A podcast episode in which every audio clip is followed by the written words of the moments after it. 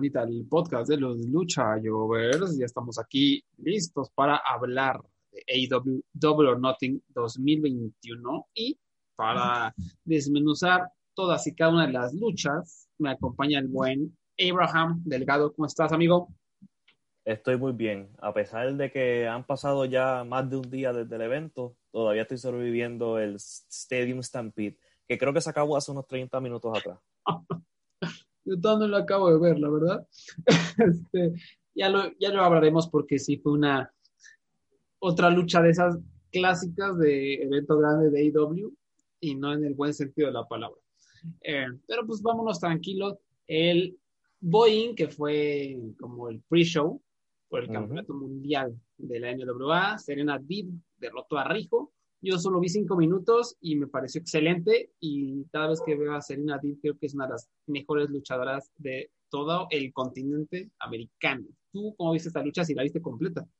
No, la vi completa. Yo me, ah, me senté temprano el domingo porque yo necesitaba ver el Bayern.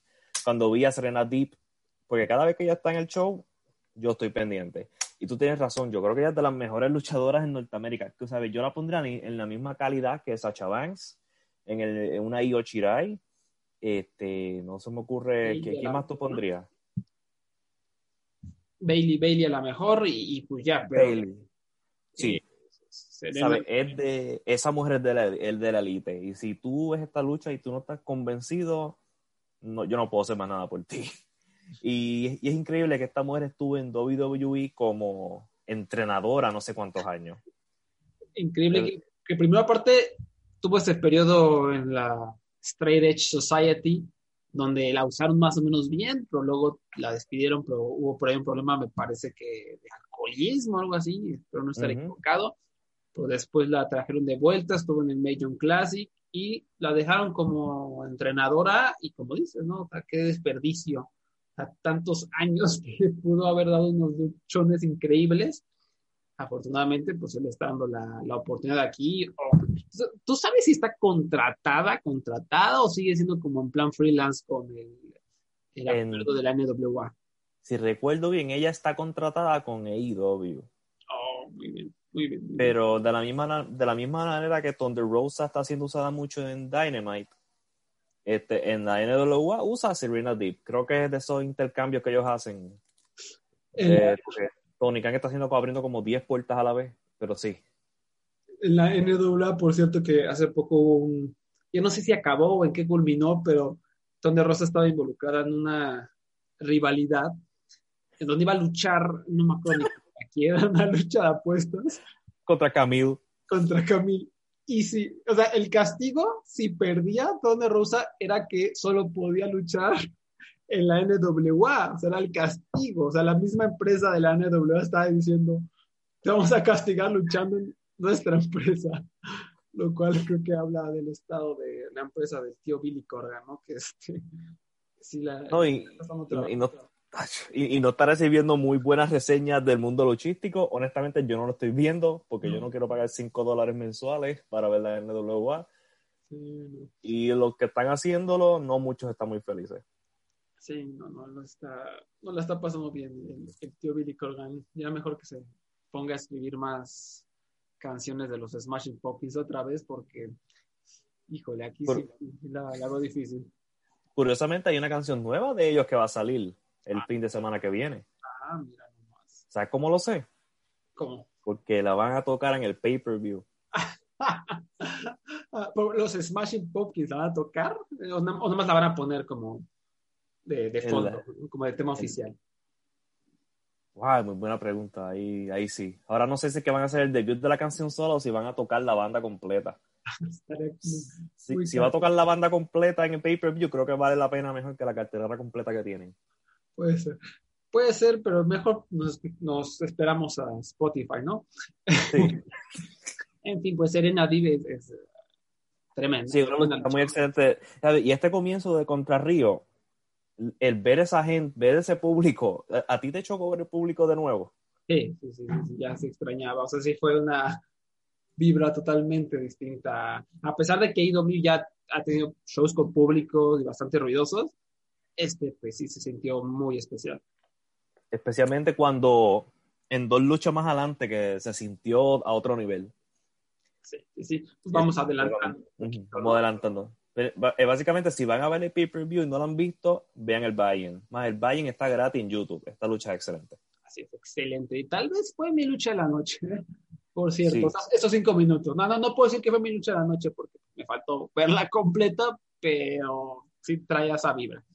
Eh, ahora Sí, sí, la telonera, digamos, la abridora fue Hangman Page derrotando a la máquina Brian Cage. Igual una lucha bastante buena, no me llamaba mucho la atención cuando la vi como en papel, pero eh, muy entretenida. Me gusta que Brian Cage sigue como agregando llaves a su arsenal, ¿no? Él siempre ha sido un meme de que él llega, hace sus llaves y se va, ¿no? Siempre es como un poquito de pan, pan con lo mismo Brian Cage, pero a partir de que su llegada a IW ha intentado como expandir su repertorio, aquí se vio, tu- tuvo movidas bastante interesantes y Hammond Page como siempre es amado por el público, lo único que no me gustó fue la- el desmadre, me gustó medias, ¿no? Porque fue un desmadre que hubo al final eh, con interferencias del equipo Taz y por el lado positivo estuvo el dios erótico Hook, ¿no? Hook, Hook. nos moja Hook. Eh, ¿Pero qué te pareció la, la lucha y la aparición de Hook? Este, la lucha fue perfecta para el show. Fueron 10 minutos de estos dos hombres haciendo todo lo posible por ganarse. Y algo que me gustó, esta es de las pocas interferencias que hicieron sentido en este show. Porque la historia es que en Dynamite, Brian Cage le ganó a, Adam Page porque le hizo una power, una power bomb afuera y básicamente le sacó la ventaja porque lo atacó antes de que sonara la campana. So, en esta lucha le dijeron no traigas a tus amigos, vamos a luchar tú y yo. Y Brian Cage estuvo a punto de ganar y fue, perdió por culpa de sus amigos. Este, que también están corriendo esta historia de que Taz está realmente rompiéndose poco a poco y está interesante ver para dónde va. Pero la lucha como tal, de verdad, a mí me gustó mucho, estuvo bien emocionante. La, el público, básicamente yo diría que le añadió una estrella más a esta lucha, yo, le doy- yo la pongo en cuatro estrellas. Y Taz también pues, estuvo en comentarios, hizo un gran, gran trabajo como siempre, y pues, incrementando, o más bien mejorando la, la historia que nos estás contando. Y pues no sé, yo solo quiero ver a Hook en más Sí. posiciones porque es tremendo. Um, Hook, Hook cuando haga su debut, eso sí va a ser grande. sí, el, el Slack de Voices of Wrestling va a implosionar en jugos. Jugos, este. Hay, hay, un, hay, hay una persona en Twitter que se llama Garrett Kidney, que si ustedes lo siguen, ustedes se van a enterar cada vez que Hook salga en AEW, sea en Dark, sea en Dynamite, sea en Pay-Per-View, él se los va a dejar saber. Muy bien, muy bien. Y aparte es un, un buen tipo, Garrett, siempre con buenos chistoretes. Eh, Sí. Luego por el campeonato mundial en parejas de AEW, los Young Bucks derrotaron a John Moxley y Eddie Kingston.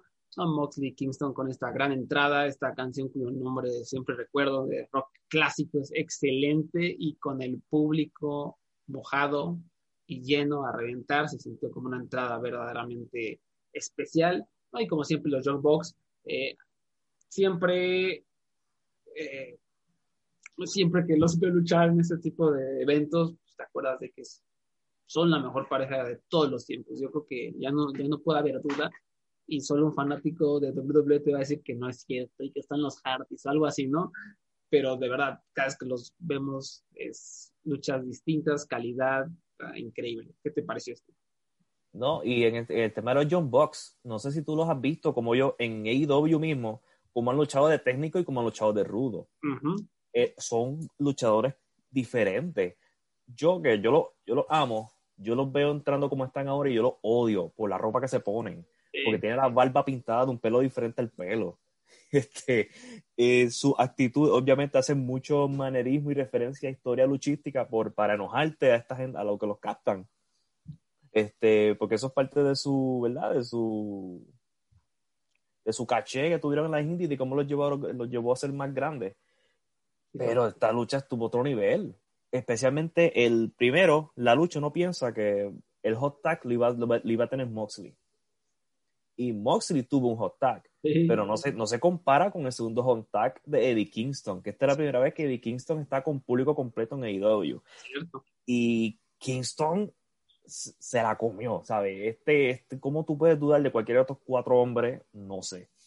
Pero entre las entradas, entre el caos, me encantó que cuando empezó, cuando tiraron las tiras, que todos entraron a darse. Este, y entre cómo se jugó esta lucha, de verdad yo no sé, a mí esta fue mi favorita de la noche. Fue muy, muy buena.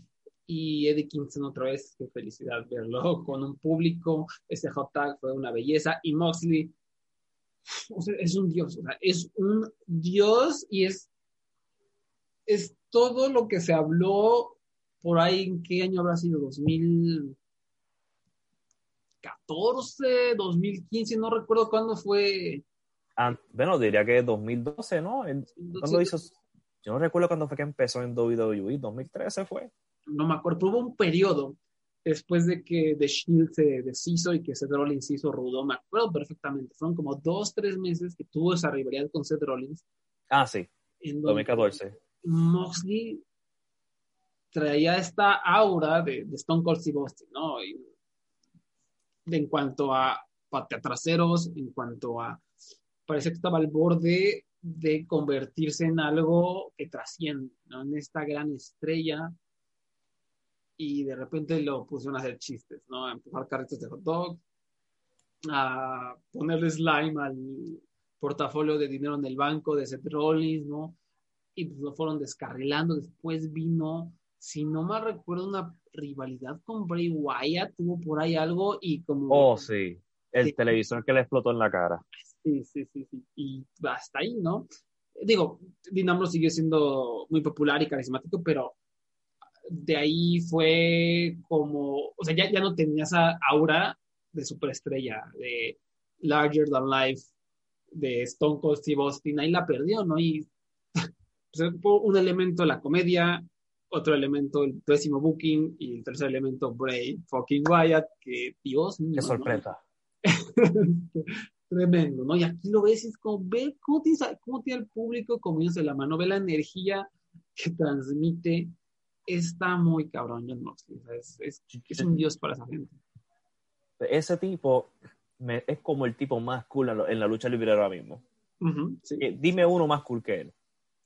Tal vez Minoru Suzuki, y, pero ¿por qué Suzuki? Y no creo que ya hoy por hoy le gane a, a, a John Moxley, ¿no? Y, y, y, también para mujeres, o sea, lo ves y está pegado con mujeres y creen que es una persona sexy y todo, y sí, porque tiene toda la obra de chico malo y es tremendo, o sea, es, vibra la pantalla cuando, cuando llega este hombre, ¿no? Sí, va a ser padre pronto y tiene un perro gordo. No sé si han visto el perro gordo de John Moxley. Yo recomiendo que vean el perro gordo de John Moxley, porque yo lo vi en Instagram, creo que fue, y yo dije, wow, ese perro está grande. Qué manito. Después tuvimos el Casino Battle Royale. Bueno, eh, viendo antes de eso, tres luchas al hilo excelentes, ¿no? Sí. Ya, yo incluso vi algunos rumores, no, esto tiene la oportunidad de ser el mejor evento, como siempre pasa que no es la primera vez que sucede. Y hay varias veces que empieza el show, dos, tres luchas, esto va en ritmo para ser el mejor pay de todos los tiempos y después se cae a pedazos. Aquí no se cayó a pedazos, ¿no? Pero tampoco creo que llegó a esos niveles, ¿no? En el Casino Battle Royale, en donde ganó Jungle Boy, hubo muchos luchadores, muchos jovers, un poquito de todo, Matt Hardy, Private Party, la sorpresa Leo Rush, eh, Pentagon Junior. ¿Te gustó la sorpresa? La, no, no me encantó, o sea, no me emocionó la palabra, pero tampoco es que me moleste, creo que ellos mm, va a tener la oportunidad de dar grandes, grandes luchas y pues quién sabe, a lo mejor aquí le ayudan a desarrollar su parte más carismática, su parte de promo que creo que en el circuito independiente ha sido bastante malita. O sea, ha sido como casi como llegando al borde de la exageración, llegando al borde del meme y de la sobrenaturalidad, incluso tipo Bray Wyatt, o lo que vemos mucho en el circuito independiente de los memes, está ahí por ahí y no me ha gustado nada en cuanto a personaje, ¿no? En cuanto a lucha, creo que sí se ha rifado y aquí, pues qué mejor lugar de IW para dar esas demostraciones, ¿no? Y curiosamente está firmado con New Japan, que es lo interesante, solo está prestado a IW. Oh, ok, ok. Pues que, que lo traigan ¿no? a dar unos segundos luchones porque eh, él se puede robar una velada cualquier día de la semana con el oponente indicado, ¿no? Ya veremos qué clase de, oportunidades se les da. Pero bueno, además de todo esto, eh, Christian fue uno de los, eh, de, las, de los participantes importantes del Battle Royale y al final se quedó mano a mano con Jungle Boy y el público se le volcó a Jungle Boy, está pegadísimo, una de las más grandes reacciones de la velada, o por lo menos para luchadores que no son del evento estelar, y parece que incluso fue la decisión adecuada, ¿no? Que le ganara a Christian. E, e incluso desde un punto de, de booking, Christian, no me corregirá si me equivoco, están con este personaje de empezar como desde abajo, ¿no? De ganarse su lucha titular, la, que quiere, ¿no? Pero desde abajo, ¿no? Luchando duro, echándole ganas, trabajando sin necesidad de recibir regalos, ¿no? Sí, sí, sí, que te iba a comentar también sobre ese mismo tema de Christian, que eso es una manera ideal de cómo tú traer a una leyenda que todavía puede dar, tiene gasolina en el tanque. Porque él no fue directo al, evento estelar, él no, digo, él sí miró a Kenny Omega, pero fuera de eso él dijo, yo voy a ganarme esto justo. Solo está subiendo, tratando de subir en el ranking para eventualmente ser número uno y recibir una oportunidad por, por la correa esa, esa historia me gusta. En este caso, pues perdió y eso también lo beneficia a él, ¿no? Porque va a tener que seguir escalando, va a tener que seguir ahí con las uñas intentando ver ahora cómo voy a obtener esa posición, ¿no? Creo que hubiera sido hasta anticlimático que se le ganara con un cochino Battle Royale, ¿no? Me parece a mí. Eh, creo que hay maneras más emotivas de lograrlo y independientemente de todo eso, tener a Jungle Boy que estaba encumbradísimo, porque si, si perdía John Goldberg esa lucha, a, a Christian lo empezaron a bochar, y a pesar de que la gente lo quiere mucho, lo empezaron a bochar por el amor que le tienen a John Goldberg, entonces creo que fue la decisión correcta. Correcto, sí, sí. Y además de que esto es una lucha en Dynamite, un evento estelar, no, no estamos hablando de un super evento estelar, de un pay-per-view o un evento importante, es un Dynamite que sí se puede prestar para hacer una defensa de Correa que sea con una persona que no sea un main eventer todavía. Y John Goldboy es una persona que ellos claramente ven un buen futuro en él. Ellos están, él y MJF, igual que Darby Allen, yo creo que para el año que viene van a estar subiéndolo más todavía. Bueno, que Darby Allen está súper alto ahora, no sé qué yo hablo. Pero John Goldboy yo creo que va a subir más. ¿Crees que él sea campeón mundial en dos años, a lo mejor menos, o nunca que sea campeón mundial? ¿Cómo lo ves? yo creo que eventualmente va a ser campeón, maybe como en dos años, lo va a tener poco tiempo porque es como en personajes como el de él, muchas veces es mejor que él sea el que esté persiguiendo al ser el perseguido. A ver cómo le va y qué, qué más puede desarrollar en cuanto a, su personaje. Creo que ahí lo tiene, tiene look, tiene la habilidad y va a seguir creciendo luchísticamente. Entonces, pues fue una buena decisión. ¿Algo más que haya pasado en este Battle Royale? No, no recuerdo. Este, ah, es lo, último, lo único que diría que ni siquiera es parte del Battle Royale es que Kazarian está persiguiendo a todos los miembros de, la Elite. Hmm. Porque debido a que los retiraron con trampa, a él y a Christopher Daniels, pues este, él está asegurándose de que todos sufran. Exacto. Oh, ah, ya me acordé, este, Nick ¿Cómo se llama? Nick Komoroto se llama. Oh, ya sé, sí, Nick Komoroto, exacto, yo sé. Me mojé, me mojé. Es un cavernícola impresionante, ya que le den la, correa. ese, hombre nació para ser luchador. ¿Qué otro trabajo puede hacer ese hombre? Dime tú. ¿Tú qué va a hacer? Este, ¿Un, CPA? Él no puede hacer eso. ¿Qué va a ser? ¿Un gondolero? ¿Un cocinero? No, él nació para ser luchador. está, bastante mami el, muchacho. Y después se, a mí personalmente se me vino el evento para abajo. Aquí tengo que decirlo, Abraham, ya por esta lucha ya había empezado la final del fútbol mexicano, Cruz contra, contra Santos. Tú, tú, luego te sorprendo con esas trivias mexicanas. ¿Tú, tú sabes más o menos qué, qué onda con el Cruz Azul? ¿Conoces algo del equipo Cruz Azul? No, no, pero he visto que personas han escrito eso en mi timeline de Twitter, pero yo no he entendido. El Cruz Azul es este equipo mexicano de la Liga Mexicana de Fútbol que llevaba, pero muchos, muchos años sin ganar la liga eh, y siempre llegaba a la final y perdía, llegaba a la final y perdía. Y eso fue intermitentemente a lo largo de los últimos veintitantos años, ¿no? sé si hasta 30 me parece. Eh, entonces ya incluso en México hay un verbo prácticamente adoptado por la cultura popular que es cruzazolearla, que es cuando estás a punto de alcanzar algo y algo te pasa y pierdes o, y aplica para cualquier cosa, ¿no? De que estás por obtener un trabajo y en el último día de la entrevista se te pasó algo, llegaste tarde, la cruzazoleaste, ¿no? Si el equipo, eh, el nadador iba muy bien y de una brazada mal y no ganó el primer lugar, la Cruz Azuleó. Entonces, literalmente un verbo, ¿no? El Cruz Azulear, de que eh, pues nunca ganas, ¿no? Eres un finalista eterno, perdedor que nunca gana. Y entonces, este equipo Cruz Azul venía jugando muy, muy, muy bien este torneo. Llegó a la final con una ventaja de 1-0 en el Estadio Azteca, que es la gran catedral del fútbol mexicano, que es su casa y pues la final estaba la verdad muy, muy interesante. Entonces pues ya para este punto como que empecé a no ponerle tanta atención al PPV de IW, la verdad, pero fue imposible no darme cuenta de, lo, de la asquerosidad que estaba viendo en pantalla. Este, oh. Veterano. Sí, pero, pero, pero, antes de llegar, antes de, de, cagarnos en Cody Rhodes, pero ¿quién ganó? Ah, ganó, el Cruz Azul ganó por fin. Ganaron. Ganaron, ¿no? Ganó. Fue una gran noche mexicana, este, una, una noche triste para los que hacen memes, porque se acabaron los memes de Cruz Azul, porque eran unas máquinas, curiosamente a ellos le dicen la, máquina de, Cruz Azul, pero también los que hacen memes son máquinas cuando perdían, ¿no? Porque uno tras otro y burla y burla y burla y, y los fanáticos ya, o sea, pues te digo, este, llegó este punto emotivo en donde eran Tetsuya Naito, Cruz Azul era Tetsuya Naito, pero a la décima potencia, ¿no?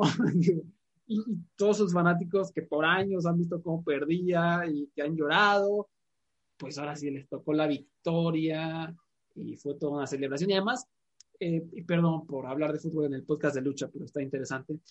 No, eh, no esto, esto, es parte de, este, tú hiciste, eh, tú hiciste la comparación perfecta, ellos son Naito. Sí, sí, sí.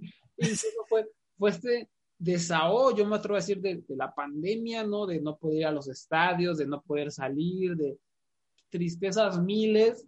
Por fin esa, llegó esta como celebración que yo creo que incluso los neutrales le, íbamos al Cruz Azul, ¿no? Ya, y aparte que juegan bien bonito, están jugando bastante bonito, eh, se lo merecían de lo mucho que habían luchado y también hay un elemento de lástima, perdón que lo diga. este, y, y sí, fue lo mismo que pasa a veces en la lucha, cuando este güey que nunca gana, nunca gana y de repente le, le dan el push y vámonos, ¿no? Termina siendo campeón y fue toda esta ráfaga de emotividad que, repito, combinado con la pandemia, con no poder salir de casa, no poder apoyar bien a tu equipo, pues ahora se pudo hacer todo de, de, jalón y fue un, un, gran, gran momento. Necesito conseguir la camisa de Cruz Azul entonces. Este, ahí te la encargo. Está, está, linda, está linda. Em, pero sí, o sea, yo acá viendo el partido de un lado, el otro, en la otra pantalla, el pay-per-view, y, y, pues sí veo, a los veteranos de guerra, este, ya saben que eso no, no, me, no me muela bastante bien. Y vamos a celebrar a los veteranos. Y traen ahí un perrito, yo ya estaba hablando, ya estaba esperando a que echaran juegos artificiales, los muy imbéciles, como suelen hacer cuando hay perros cerca no lo hicieron. Eh, pero, hubo otras cosas similares eh, en la velada que ahorita platicamos. Y, luego llegó, a ver, ¿qué, tú, qué, ¿qué, ¿qué, esperabas tú de Cody Rhodes contra Anthony Ogogo? ¿no? Porque había gente muy emocionada, porque es un, una historia old school, ¿no? De, de Estados Unidos contra otro, otro país. Y había gente, lo vi mucho en Latinoamérica, por lo menos, que decían, eh, qué hueva esta lucha. ¿Tú cómo la veías? Honestamente, esta, esta lucha, si tú no eres de Estados Unidos, posiblemente no te importó. y porque ahora mismo yo soy, yo estoy viendo esto, yo estoy leyendo lo que Ogogo pone en Twitter y Ogogo está cagándose en el servicio médico de Estados Unidos, porque allá en el UK ellos tienen este, medicina socializada y yo estoy como que, ¿por qué yo estoy en contra de él? Porque él es, yo, yo quiero estar como él, yo quiero estar con, yo no quiero pagar plan médico. este, la, y lo curioso de esta rivalidad es que se rumora que la razón por qué Cody Rhodes lo hizo es porque quiere coger el copyright de, de American Dream. y, es, y esto es una rivalidad que cambió, porque primero era los estudiantes de Cody que se rebelaron por culpa de Cutie, ¿verdad? Y de momento se cambió a esta rivalidad de un día para otro, estos Estados Unidos contra el Reino Unido. Y honestamente, cuando yo vi el, un promo de Cody Rhodes, cuando empezó, cuando se convirtió esto en algo patriótico de Estados Unidos, yo me quedé pensando, pero ¿por qué, ¿por qué dimos este viraje? Si Ogogo no ha dicho nada públicamente. Y después es que como que los dos empezaron a hacer el carreo en línea. Y como quiera, vamos, tienen que hacerlo en televisión, no en, no en Twitter nada más. Y la rivalidad, honestamente, whatever, no me importa un carajo, porque a pesar de que soy territorio de Estados Unidos, soy territorio, no soy de Estados Unidos. Como final del día. El punto es, la razón por que estás emocionada es porque Gogo ha sido bien trepado en el show. Él es el tipo de hombre que ha estado noqueando luchadores con un puño en la barriga. Hermoso. Y todo el mundo pensaba que esta lucha iba a ser corta o Cody iba a terminar con un puño en la barriga llorando o que y todo el mundo esperaba como que algo rápido. No, no, no tuvimos eso. Tuvimos una lucha como de más de 10 minutos. Cody Rhodes por alguna razón ganó. Estados Unidos ganó al final del día. Qué raro. Y, fue, eh, y no fue, y técnicamente fue una buena lucha, pero yo pienso que no es la lucha que debieron haber hecho. Exacto, sí, sí. Es, es, es extraño, no sé cómo explicar eso. Sentí una lucha rara, o sea, yo esto del Estados Unidos contra X país ya se más y lo mismo pasa en México no México contra Estados Unidos todo el tiempo es lo que es lo que promocionan y es súper flojo bastante chafa aquí Estados Unidos hasta de cierta manera lo puedo comprender porque es Cody Rhodes porque es el, el hijo del sueño americano porque Estados Unidos lo, lo, puedo medio eh, comprender, no me encanta, pero tampoco es que lo odie, creo que es algo bastante básico. Eh, y me interesaba ver precisamente qué onda con Ogogo, porque pues, es un medallista olímpico, incluso me tocó verlo por ahí en los Juegos de Londres 2012, me parece fue cuando ganó su medalla de bronce, creo. Y dije, normalmente cuando tienes un atleta de alto rendimiento, eh, le va bien en la lucha. No siempre, pero normalmente es el caso, ¿no? ¿Por qué? Pues porque si eres un buen atleta, lo más seguro es que puedas hacer muchas manchincuetas y muchas cosas ágiles dentro de la, de la lucha. Y, y me, me dio alegría ver que sí, efectivamente no es malo Anthony Ogogo, trae buenos pies, ¿no? Trae habilidad, o sea, no se sintió fuera de lugar, obviamente está verde, pero se nota que puede tener una carrera aquí sin mucho problema, pero como dices, esta lucha fue rara, no fue mala, fue una lucha en donde pues, ya veo, hubo cosas buenas, pero realmente no pasó mucho. creo que esto debe haber sido cinco minutos, un sprint, en donde Antonio Gogo noqueara a Cody Ross, incluso por ahí había gente que quería que fue un squash, que entraran, que Antonio Gol lo, noqueara y que se burlara de todo el público estadounidense y fuera una gran celebración británica, algo así. Y eso creo que hubiera sido bueno, sobre todo para establecer a su personaje. No pasó. Eh, por un lado nos dejó la positividad de que pues, el futuro, es un hombre que claramente es un atleta que claramente se ajustó bien a la lucha libre. Por la neta, fue en 10 minutos fue una lucha de flojera enorme, enorme. Sí, sí, eh, y, y, como te digo, y, y, si tú estás viendo Dynamite toda la semana, como yo hago, Ogogo ha sido un monstruo en el show. Y en el pay-per-view no fue un monstruo. Fue un luchador normal. Y eso también es clave ahí. Sí, sí, exacto. Debe, haber sido. Igual si hubiera sido un sprint, aunque no sea de un minuto, de cinco minutos, donde sea pura agresividad, agresividad, vámonos, ¿no? O que Cody Rhodes hubiera ganado, pero de alguna manera Antonio Gogo se hubiera visto mucho más fuerte. Aquí siento que al perder no se vio tan fuerte, se vio bien y ya, ¿no? Hubo ahí algo que, faltó. Fue, una mala planeación y ejecución, yo creo. Em, después... Sí, ha sido de los pocos fallos de Cody Rhodes en pay-per-view, en mi opinión. Sí, sí, sí. Después por el campeonato TNT de la AW, Miro derrotó a Lance Archer en una lucha que también bastante excepcionante.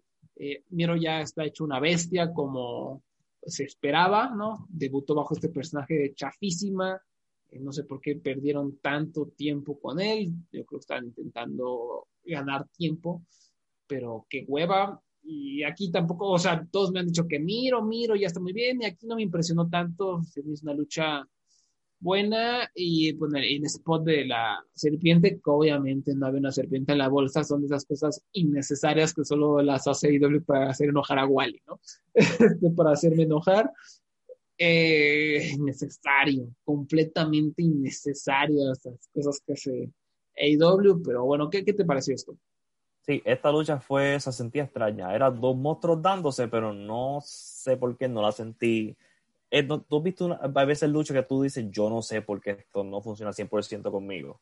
Sí, estuvo raro. Y, pero, aclarando lo de la culebra, este, es, es, verdad, tú tienes razón, la diferencia fue totalmente innecesaria. Sí, yo no sé por esto, por, no sé, ¿sabes? Esta lucha y la, otra, la próxima que viene sufrió de esto mismo, de, de, los, de los manejadores interfiriendo, no añadiendo nada, y es trampa por trampa y ni siquiera, y el que hizo trampa aquí fue el bueno, ni siquiera fue el malo.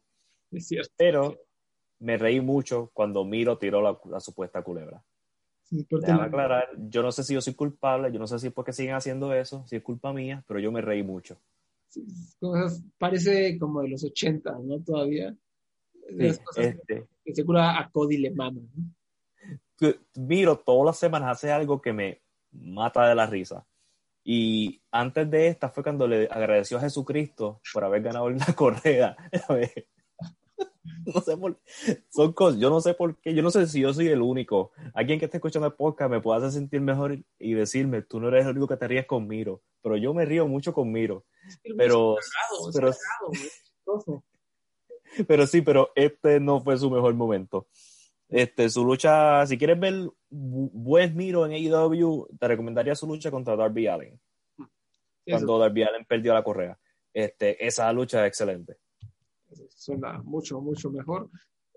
Después tuvimos a Britt Baker destronando a Hikaru Shida, ¿no? la nueva campeona femenil de AEW. Se veía venir a leguas porque Britt Baker está súper caliente, su personaje está como en su punto, me parece. Si perdía aquí, estaríamos bajo un riesgo de que se cierre esa ventana de oportunidad, una buena decisión, y también súper telegrafiado porque el, no me acuerdo cuándo fue el último show de AEW, pues se hizo como esta, no sé si celebración, tributo, cómo llamarle al reinado de Hikaru Shida, como celebrando lo que hizo, ya como diciendo, que vamos a celebrar porque vas a perder en unos días, mija. Y así fue. La verdad, solo vi 10 minutos de la lucha, tal vez menos. Me pareció, curiosamente, me pareció más caótica y más intensa que miro contra, contra Lance Archer, eh, pero digo, no en el mismo nivel técnico porque Britt Baker apesta y no vi nada más. Cuéntame qué pasó en esta lucha. ¿Estuvo buena o Britt Baker apestó como suele apestar? Este, pues, Britt Baker había estado mejorando y yo no sé qué pasa. Yo, me, yo recuerdo que yo te había dicho a ti, Britt Baker ha mejorado últimamente. Y cuando yo vi esta lucha, yo pensé, ¿what iba a decir? porque Bray Baker la acabó de cagar y yo no sé por qué, yo simplemente no debo opinar sobre ella, pero este, ella había mostrado mejoras, pero aquí como que volvió para atrás. Yo no sé si, si se dio duro cuando, no sé si, si tú viste cuando Chida la tiró contra la barricada. Sí, yo no sé si tuvo, yo no sé si estuvo mareada por eso, yo no sé qué pasó, pero no fue muy smooth. Eh, la, la interferencia otra vez cuando a la manejadora de, de Baker, le da con la muletilla a la misma Baker por error. Eso fue completamente innecesario. Yo no sé, no sé por qué Tony Khan tiene que ir frenando las interferencias. Eh, la lucha no fue gran cosa, pero tampoco no fue una cosa horrible como otras han estado diciendo. Fuera, fue una lucha regular de tres estrellas, honestamente, y me gustó parte del rough. Aunque, aunque no era muy smooth, ¿verdad? No era muy fluida, el roughness me gustó. Mm. Pues me gustó que se, se, notaba que había por lo menos odio falso ahí. Eh, Britt Baker, eh, yo no, no voy a confiar cuando alguien diga que va va a dar una buena lucha porque sé que no lo va a hacer. no, yo, yo, no sé, ella me, me, decepcionó. Yo dije, ah, yes, ha mejorado un montón este año y viene y hace esto y yo, mierda. Ya le he dado demasiadas oportunidades a esta mujer y no quiero saber nada de ella en un buen rato. Pero bueno, eh, por lo menos el, el personaje lo tiene, por lo menos. Algo es algo. Eh, después Sting y Darby Allin derrotaron a Scorpio Sky e Ethan Page. Me parece una lucha entretenida. Sting, eso tampoco un luchón, pero eh, es una. Me parece que está manejando bien AEW Sting, ¿no? Llega a este tipo como de atracciones especiales que a la gente le ha gustado mucho, que le echa muchas ganas y en donde se luce.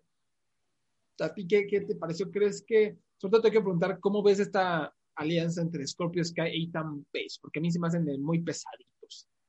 Sí, a mí de verdad eso, eso Scorpio Sky me gustaba cuando estaba con el CU, lo pude aguantar cuando estaba, ¿verdad? De técnico dando vuelta, pero ahora con Ethan Page como no lo aguanto. Y Ethan Page, pues a mí realmente, honestamente, nunca me ha gustado Ethan Page. Eh, y, y tampoco nunca he visto lucha con Darby Allen, o posiblemente por eso tal vez no, no, me gusta tampoco, pero honestamente yo no he visto nada que me impresione de Ethan Page. Además de que siempre lo veo quejándose en Twitter, por lo menos antes. lo mejor que he visto de Ethan Page sigue siendo, bueno, quitando a lo mejor algunas luchas de cuatro estrellas con, en TNA, con este Josh Alexander. Fue en el Joyanela Spring Break 2, me parece, en el Clusterfuck, cuando luchó contra el vato de Mortal Kombat, este, que estuvo en la WCW como la copia ah, de Glazer. Glacier, sí, ándale, contra él y contra el hombre invisible, que creo que fue la primera vez o de las primeras veces que luchaba el hombre invisible en GCW. Y ahí fue como, oh, esto fue muy bueno de Ethan Page, pero de ahí en fuera no, no ha habido gran cosa y sí, se me hace muy, muy pesadito. Em, y ¿Tú, ¿Tú cómo ves también el, rol de Sting? ¿Crees que lo están usando mucho? ¿Crees que es un uso adecuado? Porque también ahorita vamos a hablar de otra nueva leyenda que incorporó IW a sus filas. Sí, sí. Eh, el uso de Sting ha sido perfecto. Ha sido de la compañía de Darby Allen, trata de mantener la lucha justa cuando para que no haya mucha, para que no haya trampa y esa es su labor. Y cuando la gente se mete con él, por ejemplo, Lance Archer trató de meterse con él y Sting le inspiró y por eso es que Lance Archer está ahora como técnico corriendo detrás de una correa. Ah, Dejó de echarle la culpa a Sting de que, ah, me está cogiendo el espacio y Sting le dice, pues lucha. Si yo tengo tu espacio, pues yo, tú tienes habilidad, ve al ve estelar, busca cualquier correa. Y eso fue lo que inspiró a luchar contra Miro. Este, y sí, su, su uso ha sido bien AEW, ¿no? igual que con Christian. Ellos, por lo menos hasta el momento, han usado muy bien a sus leyendas. Y en cuestión de esta lucha, esta lucha fue perfecta porque es lo que tenía que ser. No estamos hablando de Noche 5 estrellas, vamos. Pero si tú eres fanático de Sting, tú vas a morir viendo esta lucha. Su hot tag fue perfecto. Él empezó con camisa y se la quitó y ahí tú dices, ok, esto se puso serio. y brincó desde bastante alto, hizo un crossbody a sus sesenta y pico de años, lo aplaudo, yo no haría eso a mis 30. y, y fue, ¿verdad? Es exactamente lo que tú te imaginas de Sting y Darby Allin contra, contra Scorpio Sky y Dan Page, es lo que tú te imaginas lo que pasó. Y por eso para mí funcionó. Y el público le añadió ese nivel que, los, que lo elevó. Y, y, una vez, antes de que se me olvide, pues vamos a platicar lo de Mark Henry, que salió, lo aplaudieron, lo contrataron supuestamente como analista y agente. Eh, no me sorprendería que por ahí se alguna lucha cada milenio, ¿no? Cada, cada añito. Em, ahora, ¿qué analista, no sé, tú, tuviste oportunidad de escuchar su programa, por lo menos leer todas las tonterías que decían, y básicamente eran lamebotas de WWE y decía estas cosas impresionantes. Por ahí lo compartió, no me acuerdo si en el Slack o lo tuiteó este Brandon Thurston de, de WrestleNomics, su cita de Mark Henry diciendo que el año pasado WrestleMania iba a alcanzar 200 mil millones de vistas, ¿no? Wow, sí, sí, yo vi eso. este, wow. Este hombre. Sí, este, ¿qué te puedo decir? Él no, él es demasiado positivo, él no dice nada importante, él no analiza, Él, él, me hace, él me hace ver a mí como, como si yo fuera Dave Meltzer, así es su análisis. ¿Sabes? Como que no, no, no estamos añadiendo mucho ahí. Honestamente, yo no sé cómo es su récord en ayudando a desarrollar talento. Supuestamente él fue de los que le llevó a WWE a Jade Cargill y ellos lo dejaron ir, no sé por qué la dejaron ir, pero lo dejaron ir. Este, y no sé qué más talento ha traído a Mark Henry a, ayudar a desarrollar. Yo solamente lo más que conozco de él es pues, este, sus comentarios estúpidos y que tuvo como dos historias buenas en, sus 20 años de carrera. Em, digo, pues mientras no lo sobreexplote. No, es que lo que sí me. Oh, medio me molesta es esto, ¿no? Y que habiendo tantos profesionales o tanta gente que a lo mejor puede tener esa chamba, traes a un güey que ya hizo carrera, que ya no tiene nada que hacer, yo siento, pero pues bueno, pues sí les va a servir de, como dices, de reclutador o algo, adelante. No, es algo que a mí me, me emocione. no, es como, que, es como el uso de Paul White, está de comentarista. En el, Paul White está en Dark Internet, Mark Henry va a estar en Rampage en agosto, en el nuevo show que van a tener en TNT. Yo, yo creo que cuando esos programas estén establecidos, yo creo que Mark Henry va a salir de esa mesa de comentarios. Sí, vamos a ver qué sucede. Por lo pronto, pues una contratación bastante X. Y digo, y una vez hablando de comentaristas, eh, dos cosas, ¿no? Primero, en, hace unos días hubo todo este escándalo porque Willy Urbina, que yo ni sabía, estaba contratado por AEW para la mesa de comentaristas en español. Eh, lo sorprendieron, lo cacharon haciendo unos, como una burla racista a la manera de hablar de Hikaru Shida, eh, que lo, dije por en redes sociales, tristemente eso es como muy común en Latinoamérica, lo he escuchado cientos y cientos de veces a lo largo de mi vida y es francamente patético.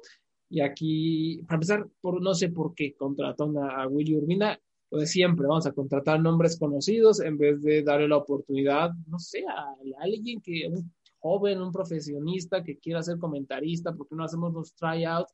No, vamos a traer al de siempre, a la vieja confiable, que para mí nunca ha sido bueno, para mí siempre se me ha hecho un sujeto pesado y a mí no, no, se me hace nada especial este hombre, no sé. Eh, lo mismo de JR, que ahorita vamos a hablar de eso. Eh, eh, ¿A ti qué, tú, llegaste a escuchar a Willy Urbina también, decías, ¿no? No, no tampoco te gustaba mucho. No, las pocas veces que yo lo escuché, este, no, no, nada impresionante. Yo lo escuché en, Puerto Rico, yo lo escuchaba, pero nada que, no, estamos hablando de un gran talento que se perdió ahí. Y sí, su video está del carajo. Y, y quieres saber este, qué es lo más increíble de eso. ¿Qué? Digo, obviamente, estamos hablando de situación, obviamente, no sorprende lo que hizo.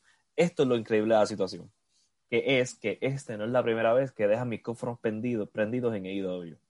Porque lo que pasa, esto ocurrió en la transmisión de Fight TV.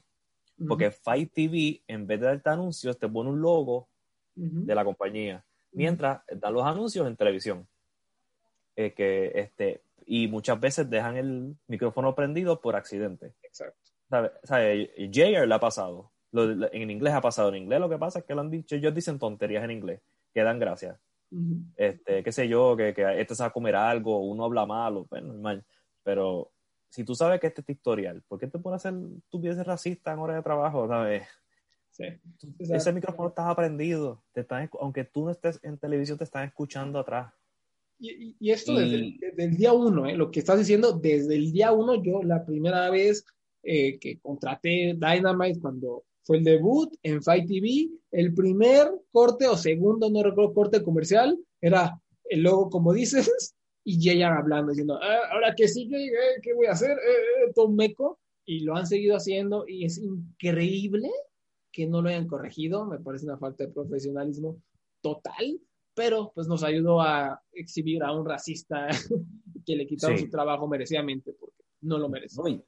No, es increíble como tú dices, como a dos años todavía. Y eso me pone a pensar mucho también en, el comentario en español específico, en el caso del comentario en español, si realmente están preparando a estas personas, si tienen una reunión, si tienen alguien que hable un latino, ¿verdad? Este, backstage ayudando con la mesa en español o diciéndole, mira, este próximo segmento. ¿Qué tipo de preparación ellos tienen? No sé. Sí, está un poco al, al no sé cómo decirlo, al en México decimos al chilazo, ¿no? Lo hacen como al chile, al ahí se va. Me da la impresión de que un poquito así está armado el asunto. Ojalá me equivoque y se una preparación. Creo que Dasha Fuentes, cada vez que como que la escucho, hace un, buen trabajo. Incluso creo que aquí fue, ella fue como la voz de la razón, como diciendo lo que estás diciendo, ¿no? Eh, pero sí, una, una tontería, ¿no? Este, y, mal, mal por todos lados, mal doble por contratar a alguien que no merece ese empleo, mal AEW por dejar abiertos sus micrófonos y mal AEW por no hacer un chequeo a sus comentaristas y dejar que sucedan estas, estas cosas, ¿no? Em, y la otra es JR, que otra vez bastante mal. Siempre. No, sí. Mendigos pay-per-views desde que empezó esta empresa es lo mismo. Es como, no, es que JR se tiene que ir. No veo los comentarios, los tweets en el Slack, en todos lados. No, es que, ¿saben qué? Jim Ross ya está muy mal, ya se tiene que ir. Y el próximo mes, no es que saben qué, Jim Ross está muy mal, ya no está para esto. Siempre ha sido lo mismo por años, ¿no? Y, y, desde New Japan era tan poco profesional. No, no se aprendía los nombres. Sí, no, no, no. Terrible. Y él se quejaba del. Él se quejaba del show en el show. Yo recuerdo una vez en un show de New Japan, él se estaba quejando porque era demasiado largo. Y, yo, y yo estoy escuchando esto y yo, ¿por qué tú te estás haciendo, en serio tú estás haciendo esto en la, en la lucha estelar? Tú te estás quejando en el medio de la lucha estelar que se está tardando mucho. Aunque tú pienses eso. Tú no, eso es parte del profesionalismo. Terrible, ¿no? Y, y, y, ya estás como que no lo había topado tanto. Al, al principio sí escuché algunas de sus tonterías Luego, como le, le, bajé el volumen para ver el partido, pues ya no lo peleé. Pero Kenny Omega ah, contra Orange Cassidy Pack, que ahorita hablamos de ella, sí la vi ya, o sea, ya que había acabado el partido, al día siguiente, no, tranquilito. Y hubo este momento que me enchile, porque dice, sí, este Pack es de, de Gales, ¿no? O sea, ajá, Wales, Gales, sí. Y dijo, bueno, va, se equivocó, Dios, se equivoca 100 veces por transmisión, está mal, pero bueno, va, es una palabra, se le cruzaron, está viejito, pero lo que de verdad me enojó es que Excalibur, muy bien, muy profesional, dijo, perdón por corregirte, JR, pero Pac es de Newcastle y siempre muy orgulloso de decir que es de Newcastle. Y JR le se le hace de a pedo y le dice, ay, este, gracias por corregirme al aire, ¿eh? Así como eh, al, al, aire, que no me pudiste haber corregido fuera del aire. Es como, güey, no mames, ¿qué te sucede? O sea, tú te quejas al aire de que te están corrigiendo tus mamadas. O sea, es increíble este señor. ¿Qué hace aquí? Es, ah, mamadas, mamadas. Increíble, ¿verdad? Eh, este, ya, y ya AEW no necesita JR. No, no necesita. Ya, ¿sabes? Ya tiene, ya tiene público. Ya, claramente, el canal lo ama. Le trae buenos números. Los pay-per-views venden mucho. Yo es entendible al principio porque estás trayendo a traer caras conocidas. A los Jericho, JR. Este, pero vamos, ya en este nivel ya pueden ir buscando reemplazos. Sí, además teniendo a Excalibur, a Tony Schiavone, ¿para qué quieres una tercera persona? Y si la necesitas, pues ahí está Taz, que lo, y hacen toda esta rotación, ¿no? De Big Show, Taz y Don Callis. Henry seguro, ¿no? Sí, sí, y, lo mejor es, como tú dices, tener estos dos, este, a Tony, Excalibur y el tercero que sea aleatorio. Eso es lo, lo ideal y le traería hasta más energía a la mesa. Uno siempre está escuchando por ¿verdad? Dos horas o cuatro horas, las mismas tres personas. O sea, JR no aporta nada, ya métanlo al sarcófago. Eh, por el campeonato mundial de AEW, Kenny Omega derrotó a Cassidy y Pac en una lucha muy buena, me pareció, eh, con un público metidísimo, esperanzado por ver a Orange Cassidy coronarse, aunque creo que todos en el fondo sabían que no iba a pasar nunca, en los nunca. Y aquí sí yo tengo que reconocer mi, mi error hasta cierto punto, porque yo siempre dije, no, pues ahora este Orange casi eh, no sé qué va a hacer aquí, creo que va a aburrir rápidamente, eh, nos vamos a cansar de él. Y no, está pegadísimo, la gente lo ama, eh, está rostro, es popular con las damas también, es, es tremendo lo que ha hecho. Ahora, pues no sé si le, qué más pueda seguir de su carrera, es lo que siempre me pregunto, pero de alguna manera encuentra la manera. Eh, primero, dime ¿qué, ¿qué, te pareció la lucha y ahorita te, te hago una pregunta sobre Orange Cassidy. Sí, eh, la lucha, yo no soy muy fanático de las de la, tres, de las triple threat o three ways o como se llaman hoy día, depende de la compañía. Eh, pero esta fue, tuvo muy buena, de un nivel muy alto. Lo único que no me gustó mucho fue, de nuevo, demasiada interferencia otra vez. Ya es demasiados en el show, pero a pesar de eso fue muy buen trabajada. Este, al principio estuvo la cosa esta de que por alguna razón algo que me molesta de este tipo de, tipo de lucha es que le, le, hacen una movida a un luchador que normalmente se para rápidamente y está vendiéndolo como cinco minutos. Uh -huh. A lo que deja estos dos. Así que, pero esta es la estructura de este tipo de lucha, así que yo no puedo quitarle puntos por eso. ¿Sabe? Pero cuando estaban, sea dos a, dos a dos o los tres juntos, se trabajó muy bien. Y fue emocionante. Yo en un momento, yo pensé que Orange Cassidy ganó, tengo que admitirlo. Yo fui, yo fui estúpido. Uh -huh. No me no sí, te rías de mí. Hubo un momento muy bueno. O sea, sí hubo un momento que que todos se volcaron y se pararon y parecía que iba a te sorprender y, y, nada, no fue, fue muy bien construido porque a pesar de que la lógica te dice que no, es de esos momentos en que te hacen dudar, ¿no? Sí, que fue cuando Orange Cassidy hizo su, su, su movida final a Kenny Omega. Uh -huh. Él, él este, sacó a Pac, levantó a Kenny Omega, se la hizo, le contó una, dos y Kenny Omega levantó el brazo en el 2.99 y me hizo creer Orange Cassidy y por eso le doy puntos al hombre.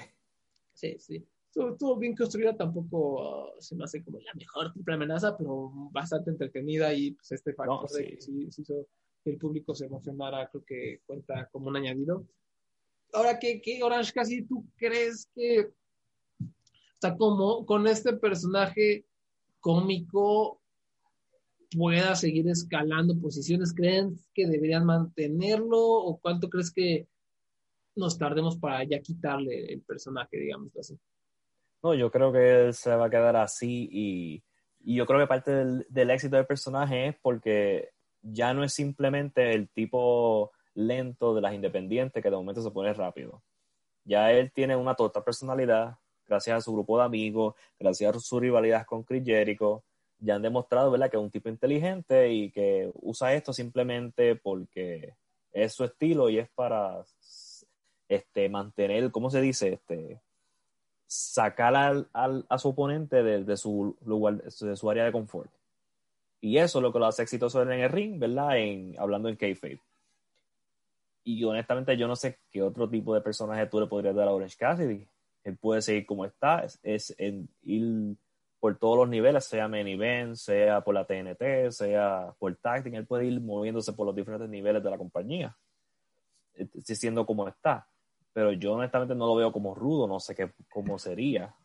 Va, va a ser... ¿Tú, ¿Tú, ¿Tú, lo verías él como rudo? No sé, y ahorita creo que no valdría ni la pena, ¿no? Sería perder marketing, ¿no? Sería perder venta de mercancía, incluso sería un error bastante grande, porque está pegadísimo, y también desde un punto de vista técnico, eh, su personaje le obliga al oponente a ser mucho más creativo y eso también pues, sí. puntos extras porque pues los como dices lo saca de su zona de, de confort y no importa que lucha tú veas de él siempre por lo menos yo no he visto una lucha mala de él este su peor lucha fue contra Chris Jericho Chris Jericho hoy día pinche lucha y hablando de pinches luchas el evento estelar del Stadium Stampede de Inner Circle derrotó a The Pinnacle en esta lucha estilo cinematográfico, en donde, obviamente, como lo dice el nombre, lucharon en el estadio. El Chris Jericho y compañía entraron haciendo rappelling, no me acuerdo cómo se llama. Sí, rappelling. A mí se me hizo chafísima, chafísima. Después me dio más risa porque Jericho, bien orgulloso, no me acuerdo si en en su, en su programa donde salió a decir, sí es que contratamos a los coreógrafos de John Wick para que nos ayudaran a construir la lucha. Este, y pues qué malitos son los coreógrafos porque la lucha fue una mierda, ¿no? ¿Qué te pareció esta cosa? Ok. Ok, déjame empezar diciendo que si tú amas esta lucha, yo no soy tu amigo.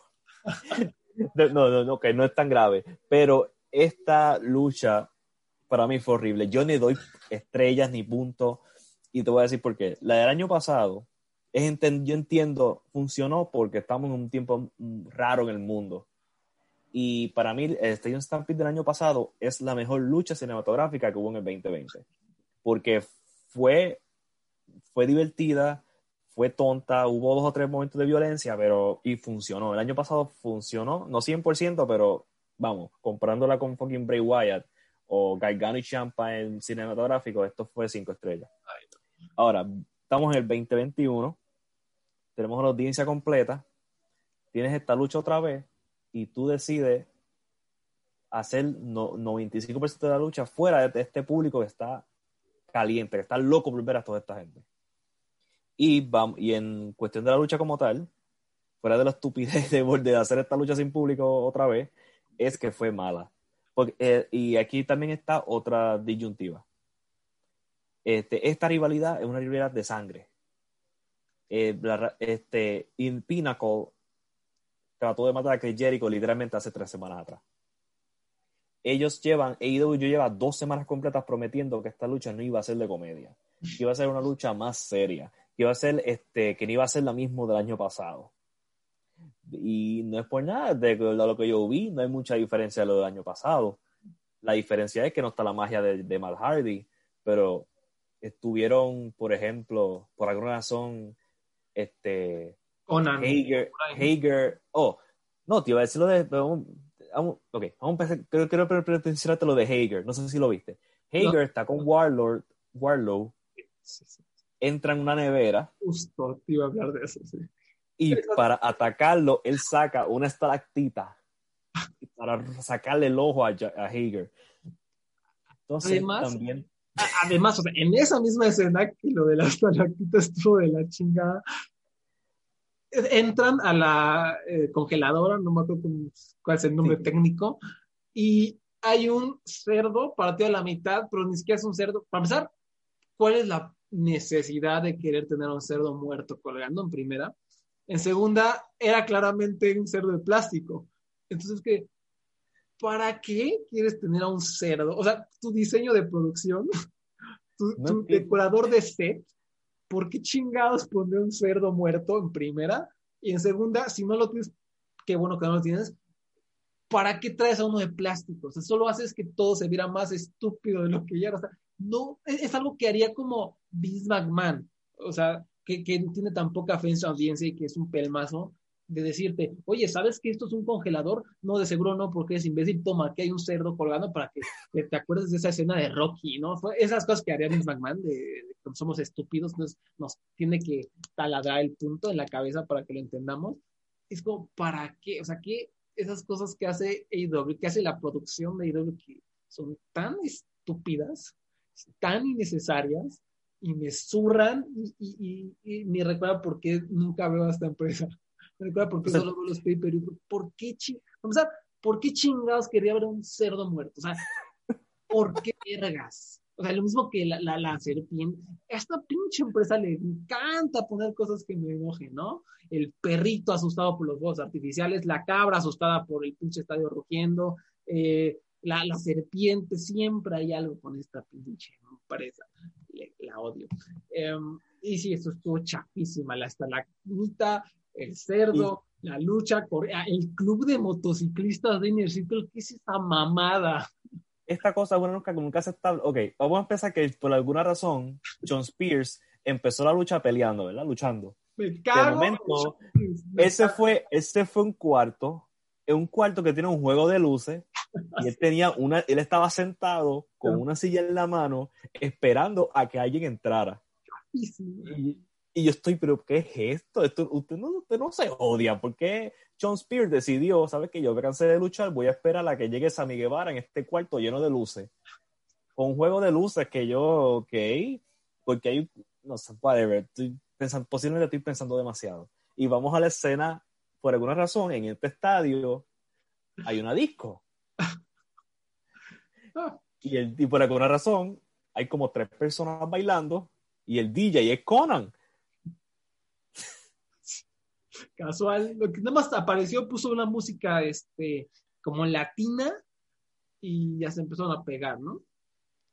Sí, y la razón por que apareció era porque él era manejador de, de, Santana y Ortiz en, en, Impact. Un guiño, un guiño con todo. Sí, un guiño que es de nuevo, esto es lo que hace WWE, que te pone a Brother Love, qué sé yo, caminando en el baño y tú, ah, mira, Brother Love, ¿cuál es la comedia? Que a Brother Love, ¿cuál es la comedia aquí? Que Conan le gusta hacer DJ en los weekends en estadios vacíos. No sé, de verdad, este... No, y, y o sea, la acción, o sea, la acción en sí nomás era, era como Orton contra Edge en WrestleMania, esa lucha que se, como que se pegaban por todos los camerinos, aquí igual se, pegaban por todo el estadio repetitivamente con estas coreografías de dos pesos que quieren ser actores de acción y híjole, no llegan ni a ser los monstruos de las películas del santo, ya quisieran ser los monstruos de la película del santo. Un desastre, aburridísima, lenta, y hay por qué, fuera todo eso, si te divirtió, lo que sea, el punto es que fue un error garrafal porque es que tan estúpidos son.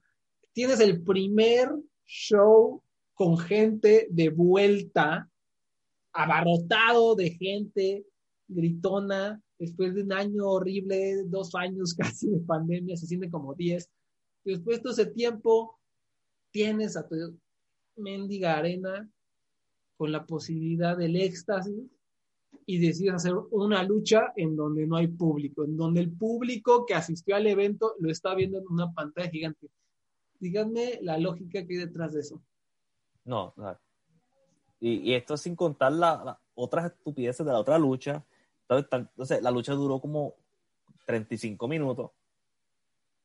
Y ellos estuvieron frente al público, que es 5 minutos. Al final. Sí, sí, sí, al final. Sammy Guevara ganó, le contó, por si el que no lo ha visto, no lo sabía, este, y está interesado en el resultado, en la guerra la ganó Inner Circle, Sammy Guevara contaba de nuevo, subiendo más arriba, eso fue lo único positivo que hubo de aquí. Y Chris Jericho, estoy loco que consiga un tour en Fossi otra vez. ya que se vaya, yo sí, Jericho tiene este como go away hit conmigo, o sea, ya no lo quiero ver en mi pantalla, escucharlo nunca, me parece deplorable y no me sorprenderá que él fue el, el de la idea de estructurar así la lucha, porque tiene poder en la empresa, poder creativo y de seguro, él es tan, es tan blanco, Chris Jericho es tan blanco, y aunque sea canadiense, tiene mentalidad gringa totalmente, y tan privilegiado que seguro vio John Wick y dijo, ah, está bien, verga, yo puedo hacer lo mismo que Keanu Reeves a huevo. Vamos a contratar a estos coreógrafos y hacer mi lucha en el estadio. De seguro él es todo mojado y de seguro cree que es la gran verga. De seguro ahorita está así en, en su jacuzzi con, un, con el bubbly diciendo, ah, soy una verga, esta fue una lucha de cinco estrellas, me divertí mucho, ¿no? Cuando creo que ya está más metido en el ego que en crear verdaderamente. Sí, Sí, y él, no sé si recuerdas cuando él se cayó de la, de la reja, cuando trataron de matarlo y cayó en el, en el matres, este, él defendió eso mucho. Claro. Defendió yo, hombre, no, no, no, no, no es que queremos que te mueras de verdad, es que te grabaron mal y fue mal grabado y tiene que aceptar que hubo un error en, la producción. y yo creo que los, las personas de John Wick le mintieron tal vez contrataron al, ellos, no sé, ¿tú crees que la, hayan mentido? Hayan, metido, hayan escrito en el resumen, yo trabajé en John Wick y tal vez los contrataron. A, lo mejor, ya es que luego hay de estas películas que van directo a DVD que son como copias, pero les ponen otro nombre, como Transmorphers. O oh, sí. Nocho el muñeco asesino, esas tuvo películas. Eh, igual el otro día vi una de esas que cuando estás en eh, sitios de películas eh, underground, me salió una película que en vez de que fuera Cars, era bikes, ¿no? Eran bicicletas animadas, ¿no? y leí la premisa y era como la misma, pero pues alguna productora de, de bajo presupuesto la hizo. Entonces, para mí que contrataron así como a, a Juan Wick, la película, y, y eso fue lo que le dieron a Jericho, porque sí fue bastante mala, bastante terrible, y parece que es siempre lo mismo con AEW. Eh, podemos hablar maravillas del Booking y del Kenny Omega, lo que sea, pero siempre su evento estelar nos deja con este sabor amargo totalmente. Sí, este, y, de, este, y la producción, definitivamente, como hemos mencionado más de una vez, tienen que, tienen que afinarla, tienen que mejorarla. Todavía hay mucho espacio para mejorar, siempre hay problemillas castrosos.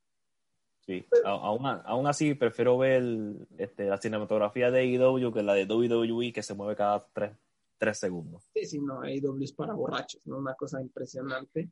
Eh, es para morirte, o sea, son 70 cortes al minuto. O sea, ¿qué, ¿qué, le pasa al productor? O sea, ¿qué? No entiendo, o sea, no, no, no tiene sentido lo que hace esa empresa. Pues así Por eso, ¿sabes? Yo por lo menos, yo digo, por lo menos AEW lo puedo ver sin vomitar.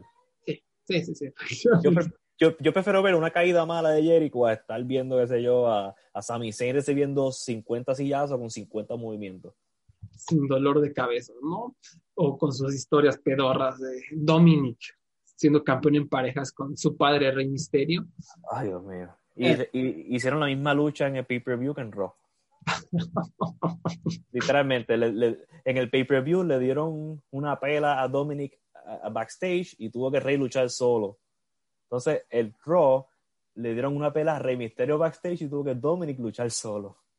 Que, que por cierto, eh, WWE acaba de, de, contratar, no me acuerdo el nombre, un ejecutivo que es un acosador sexual. Literalmente es un acosador sexual.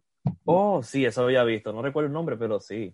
Lo, lo, ahorita se los consigo. Lo, lo contrataron casual, ¿no? Ya saben, una, otra buena contratación del tío Nick Khan, no Tony Khan, Nick Khan, se llama Jamie Horowitz, ¿no? Y que estuvo ahí en FS1 y FS2 y que es una absoluta basura de ser humano, pero pues encaja perfecto. Este está, en, está en el lugar perfecto, ¿sabes?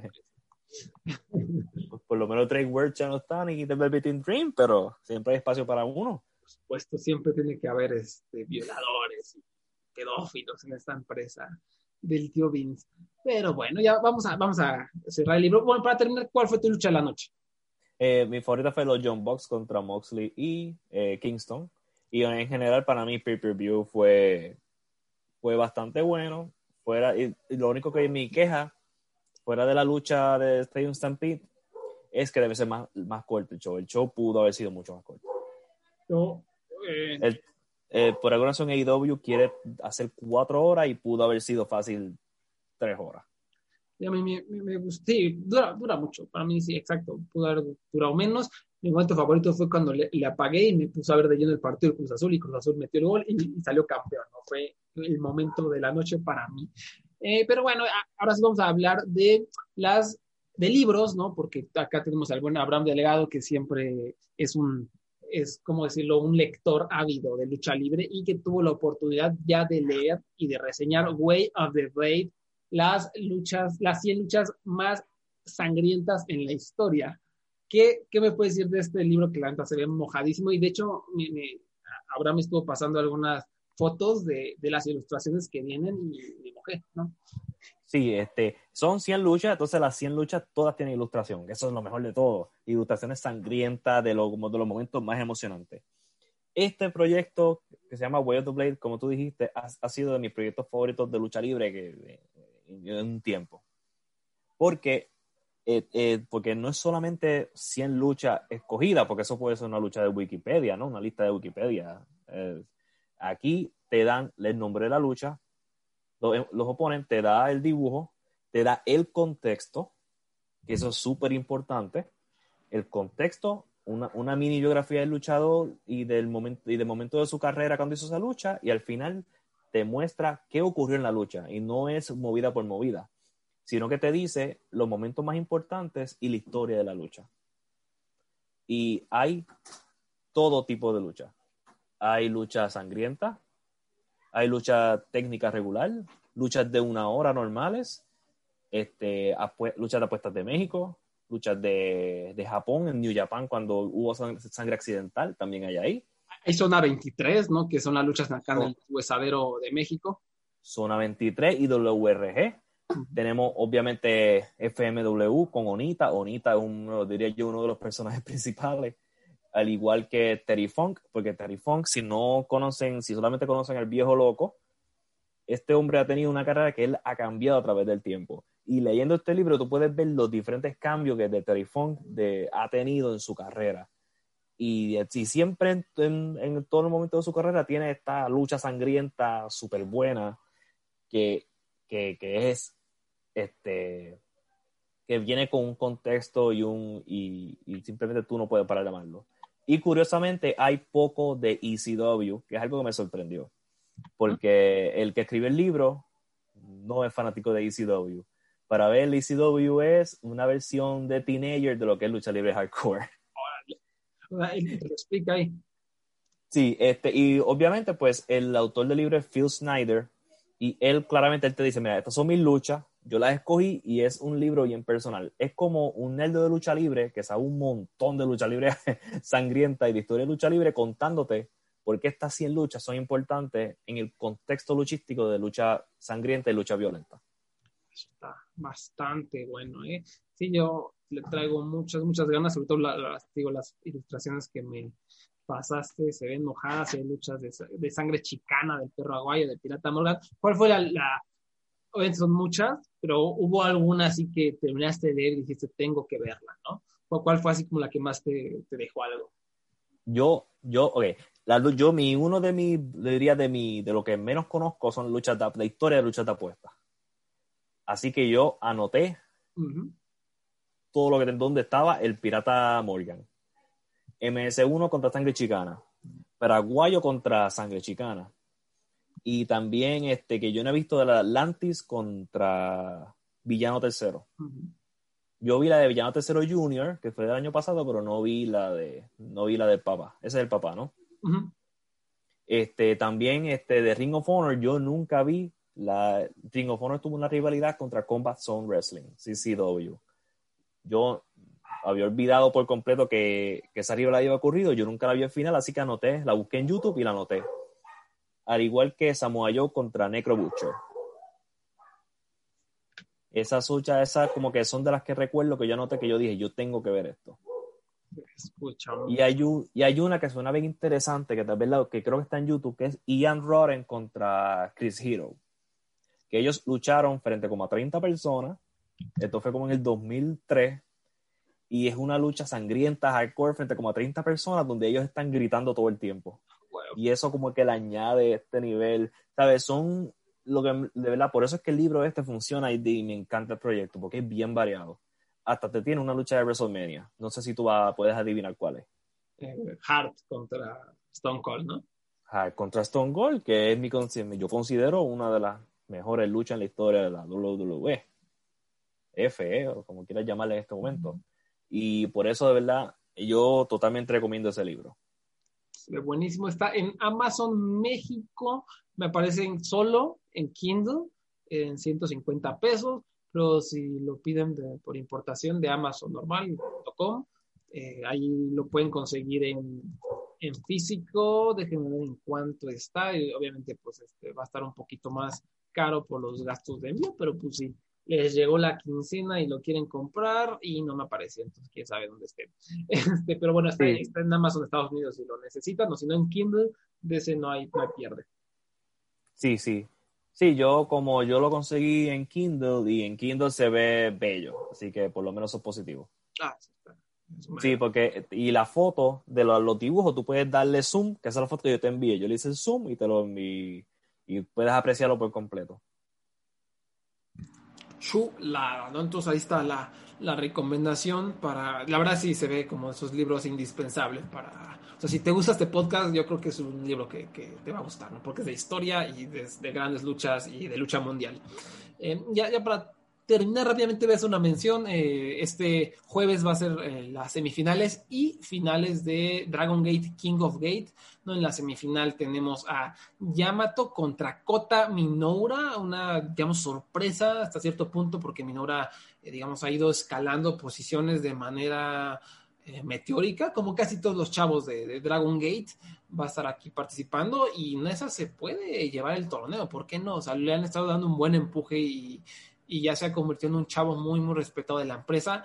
Y del otro lado tenemos a Casey contra eh, SB Kento. Entonces, la verdad no, no tengo idea quién vaya a ganar porque son cuatro grandes nombres. A Yamato es, parece que es el la vieja confiable siempre es el luchador más popular de la empresa, posiblemente, el luchador que todos quieren, el luchador seguro, y también tenemos a Casey, que es súper popular, que para mí, esa cierta yo tendría que apostar, sería por Casey, por lo encumbrado que está, porque sería un gran candidato a ganar ese torneo por primera vez y sería un gran candidato a también destronar a Sean Walker. No creo que sería un buen campeón para emprender a lo mejor esta nueva etapa. Bueno, nueva etapa no tanto porque Japón está nadando en COVID, desgraciadamente todavía, pero por lo menos eh, para lo que yo supondría eh, la etapa post pandemia de la segunda mitad del 2021, que no sé bien, pero son cuatro grandes nombres, van a ser tres grandes luchas, dos semifinales, una final desde el Korakuen Hall, que es una belleza, y va a ser el 3 de junio a las 5 a las 4.30 tiempo del centro, pero pues obviamente va a estar disponible en Dragon Gate Network o su página de confianza. Tú te, te digo estos cuatro nombres, Abraham, ¿hay alguno que quisieras ver ganar? ¿Alguno que, eh, ¿cuál, ¿Cuál sería tu pronóstico? Yo te quería preguntar sobre Esby Kento. ¿Tú crees que él llega a la final? Sí, ¿eh? ¿eh? no me sorprendería por el empuje meteórico que le han dado. Le quitaron, o sea, perdió la cabellera en Dead or Alive hace algunas semanas y pues, ¿por qué no? Será como un rebote, ¿no? De, ok, perdiste esta gran lucha de apuestas, pero porque te íbamos a dar este gran impulso, ¿no? O sea, como el rebote, la venganza y vámonos, ¿no? A ser, a ser campeón de, no sé si de la empresa incluso, pero no me, yo, yo sí lo veo ganando. O sea, no, no, tengo muchos argumentos en contra, lo cual es increíble porque lleva dos años o menos en la empresa. Sí, no, sí, eso, y él fue el que rompió el equipo Dragon Gate también. efectivamente. el año pasado, o sea, quién sabe si ya todo eso era indicio de que esto iba a ocurrir posiblemente. Y pues va a estar, va a estar bueno, o sea, de pronóstico reservado porque no sabes quién va a ganar y tenemos a cuatro grandes luchadores que prometen dar buena calidad. ¿no? Lo único que sí pues me sigue haciendo ruido y me sigue haciendo ruido es este, los públicos con aplausos, ¿no? Porque pues Japón, qué mala onda que sigue siendo, que han tenido este problema tan, tan feo de, coronavirus. Creo que ha tenido que ver también con los Juegos Olímpicos, ¿no? De que lo están como empujando, apresurando, apresurando y al, en, en su en sus prisas se descuidaron totalmente y la regaron y ahora quién sabe si hay Juegos Olímpicos, ¿no? Porque están mal las cosas. Yo pensé que ellos, que ellos iban a recuperarse más rápido, ¿verdad? Que Me, sorprendieron. Sí. Sí, sí, fue algo muy, muy extraño, pero pues bueno. ¿Algo más, alguna lucha, algo que nos quieras recomendar que has visto por ahí?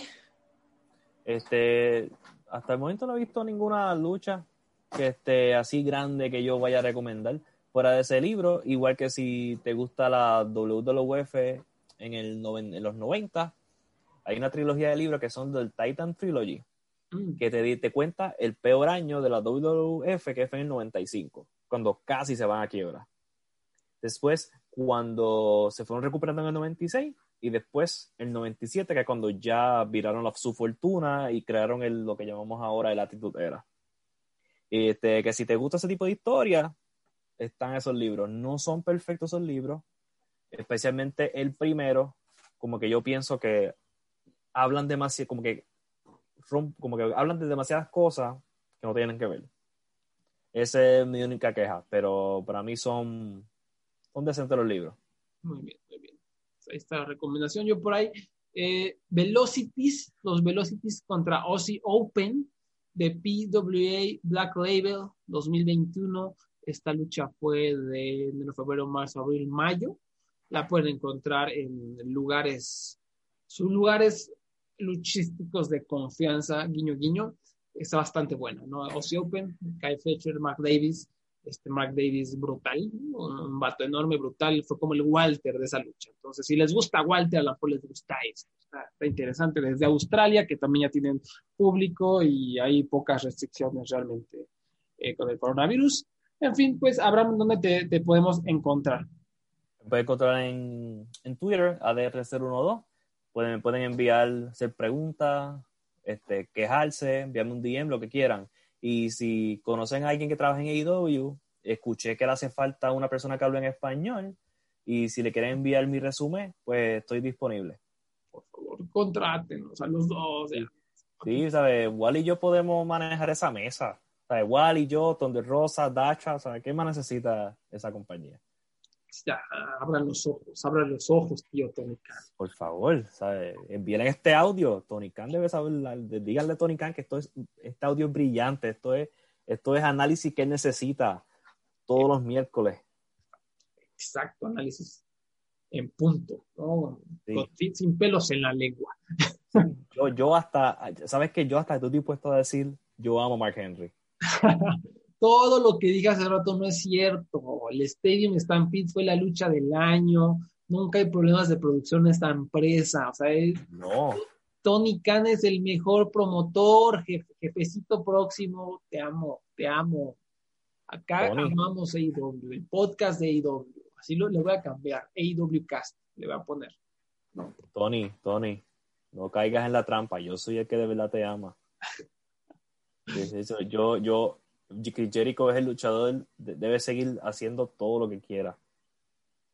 Esas son buenas ideas. En fin, pues ahí mándenles nuestros currículums, ¿no? Para que. Por favor. estamos buscando trabajo, estamos buscando trabajo. en fin, pues muchas gracias por escuchar esta emisión. Eh, eh, eh, próximamente, Abraham y yo vamos, queremos hablar de los luchadores que se volvieron actores, ¿no? Entonces, a ver si las próximas semanitas se arman, ¿no? ¿Qué te parece? Sí, suena perfecto. Abraham me dio la idea totalmente y yo em, estoy ansioso, ansioso por tener ese programa. Sí, especialmente porque quiero comparar a Batista, John Cena y a The Rock como actores. Me agrada, me agrada. Pues ya lo sí, voy este, sí, y, y, ninguno de los dos ha visto este, a Domarín con Domis, así que no nos pregunten. muy bien, muy bien. Y, ¿qué más? Este, Twitter, diagonal Lucha Jovers, Facebook, diagonal Lucha Jovers. Muchas gracias, Abraham, y nos escuchamos pronto.